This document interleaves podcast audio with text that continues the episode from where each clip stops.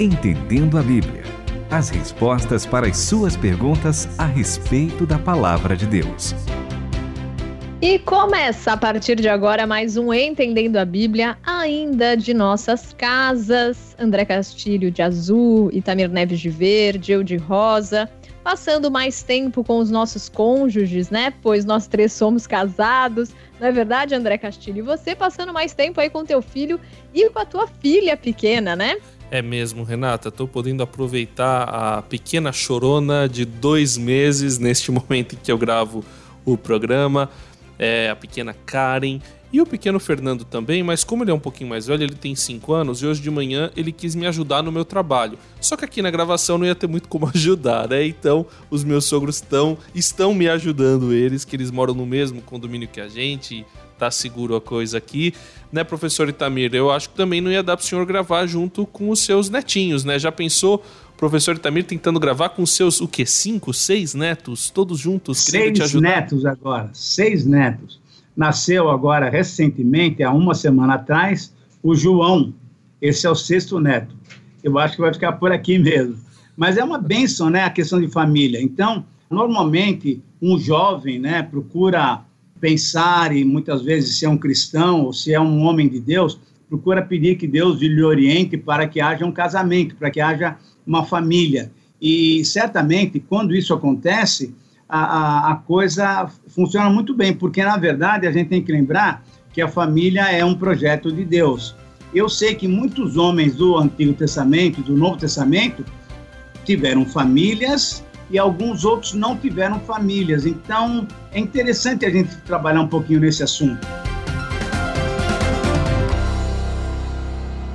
E é tão interessante que tem pergunta nesse sentido. Um jovem que ainda não era cristão, ele era judeu antes.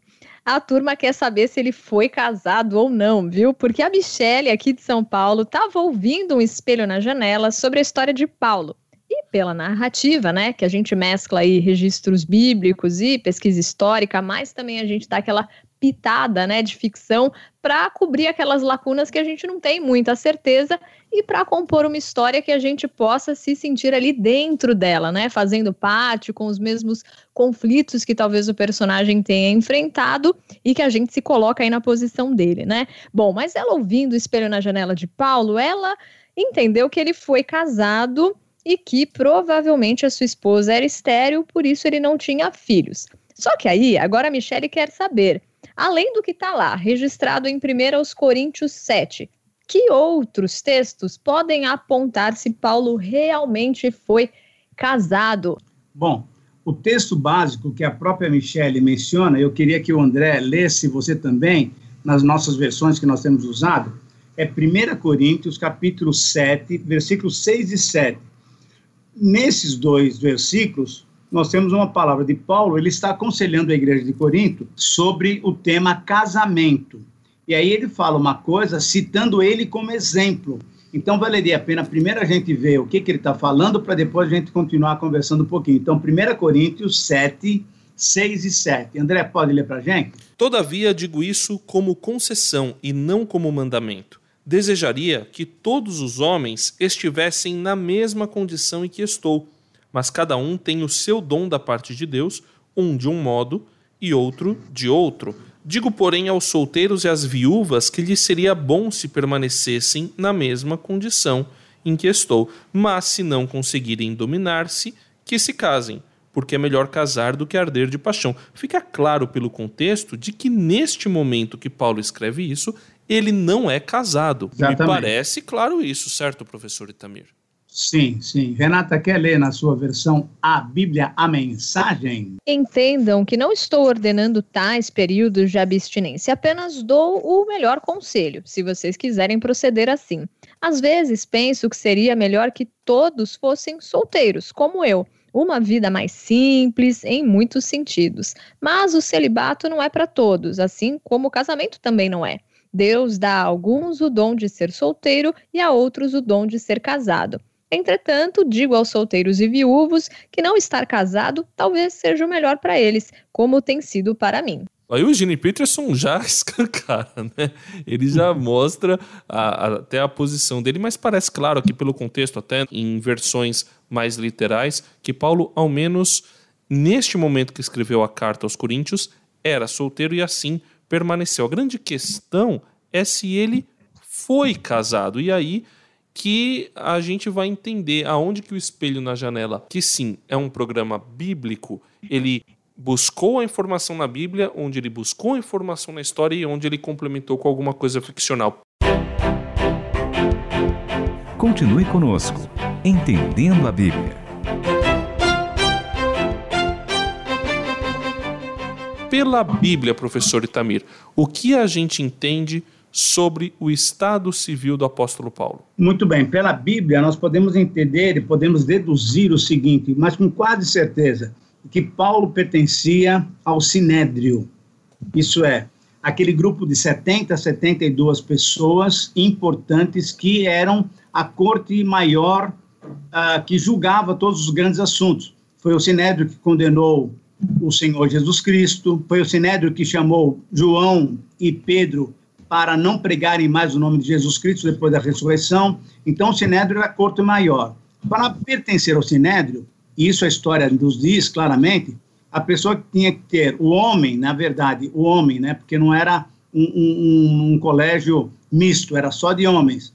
O homem tinha que ter mais do que 30 anos, tinha que ser casado e, logicamente, tinha que pertencer a uma das duas seitas importantes do judaísmo, que era ou fariseus ou saduceus. Quando nós encontramos Paulo sendo atingido pela graça do Senhor, lá no capítulo 9 de Atos, nós encontramos que Deus, então, chama Ananias para orar por ele, para que ele pudesse ter novamente a visão. E Ananias fala com Deus: Não, eu não vou, não, porque esse, esse rapaz aqui, eu tenho ouvido que ele veio aqui para nos é, prender, prender o pessoal aqui de Damasco e para levar para Jerusalém, para a gente sofrer. Inclusive, eu sei que ele tem uma carta do Sinédrio. Então, como é que a gente pode deduzir que Paulo era membro do Sinédrio? Ele tem essa autorização do Sinédrio para ir para Damasco para prender pessoas. Isso é, cristãos, para trazê-los para Jerusalém para serem culpados, para serem sentenciados.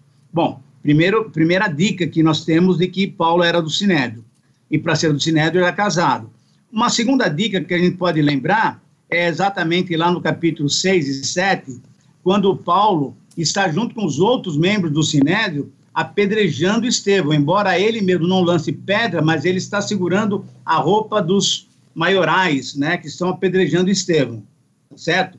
Então, essas duas indicações de que Paulo era do Sinédrio. E a partir daí, nós temos que entender que se ele é do Sinédrio, ele era casado. O que deve ter acontecido é que a sua esposa não recebeu a salvação que ele recebeu pela graça do Senhor Jesus Cristo.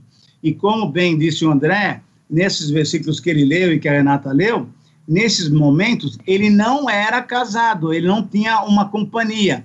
E um outro texto muito legal que outro dia o André lembrou num programa também, é 1 Coríntios capítulo 9, quando ele também pede, ele fala, será que eu não tenho direito de ser acompanhado por uma esposa cristã naquele tempo, então a gente percebe que ele e Barnabé estavam fazendo suas viagens missionárias sozinhos, isso é, separados. Isso quer dizer, não com companhia da esposa. Portanto, Paulo provavelmente foi casado, a esposa ou tinha falecido ou não aceitou Jesus Cristo, e ele continuou seguindo o Senhor Jesus Cristo, como o Senhor Jesus mesmo tinha falado. Quem não abandonar pai, mãe, esposa, esposo, filho, filha, não é digno de ser, de ser um seguidor meu. Outros textos que a gente pode entender de, da, a respeito da posição do apóstolo Paulo antes dele se converter e por isso que ele muito provavelmente era casado é Gálatas no capítulo 1, versículo 14. Na época, eu perseguia a igreja de Deus. Meu objetivo era destruí-la. Ninguém me superava no apego às tradições dos nossos antepassados. E outro versículo que a gente pode entender como Paulo era assim um judeu fervoroso, Filipenses 3 de 4 a 6. Se bem que eu poderia até mesmo confiar na carne. Se alguém pensa que pode confiar na carne, muito mais eu. Por quê? Porque eu fui circuncidado no oitavo dia, da descendência de Israel, da tribo de Benjamim, hebreu de hebreus, contra a lei, fui fariseu Quanto ao zelo, persegui a igreja. Quanto à justiça que há na lei, eu era irrepreensível. Então a gente entende por esses versículos, né, professor Itamir, que Paulo era um fiel seguidor da tradição dos seus antepassados, o que incluía o casamento e poderia até incluir filhos, como muito provavelmente. Ele aceitou Jesus jovem, sem filhos, então ou a esposa o deixou ou ela faleceu, então ele permaneceu solteiro por entender que esse era o melhor para a função que ele tinha. Acho que esse é mais ou menos é um panorama que a gente pode deduzir, não é, professor Itamir? Sim, e é bem importante a gente entender isso. Não é que Paulo está rejeitando o casamento, porque o casamento é uma bênção de Deus. Não é que Paulo está menosprezando o casamento. Paulo está dizendo o seguinte: que quem estiver sozinho pode até ficar sozinho se tiver esse dom, então, isso é importante. Se tiver a capacidade do Senhor de ficar sozinho, que fique sozinho, para quê? Para que ele possa se dedicar ainda mais para a obra do Senhor, para o evangelismo, para missões e assim por diante. Mas não é que Paulo está rejeitando o casamento, mas provavelmente ele mesmo experimentou isso, a, a, a esposa faleceu ou não aceitou o Senhor Jesus, se separou dele, mas ele continuou firme pregando o evangelho, sendo esse homem de Deus como nós conhecemos bastante na palavra de Deus. Então, Michele, muito obrigada pela tua pergunta. Continue ouvindo Espelho na Janela, o Entendendo a Bíblia, e eu digo mais, o A Palavra em Canções também, né, Itamir Neves? Com e certeza. todos os outros programas da rádio.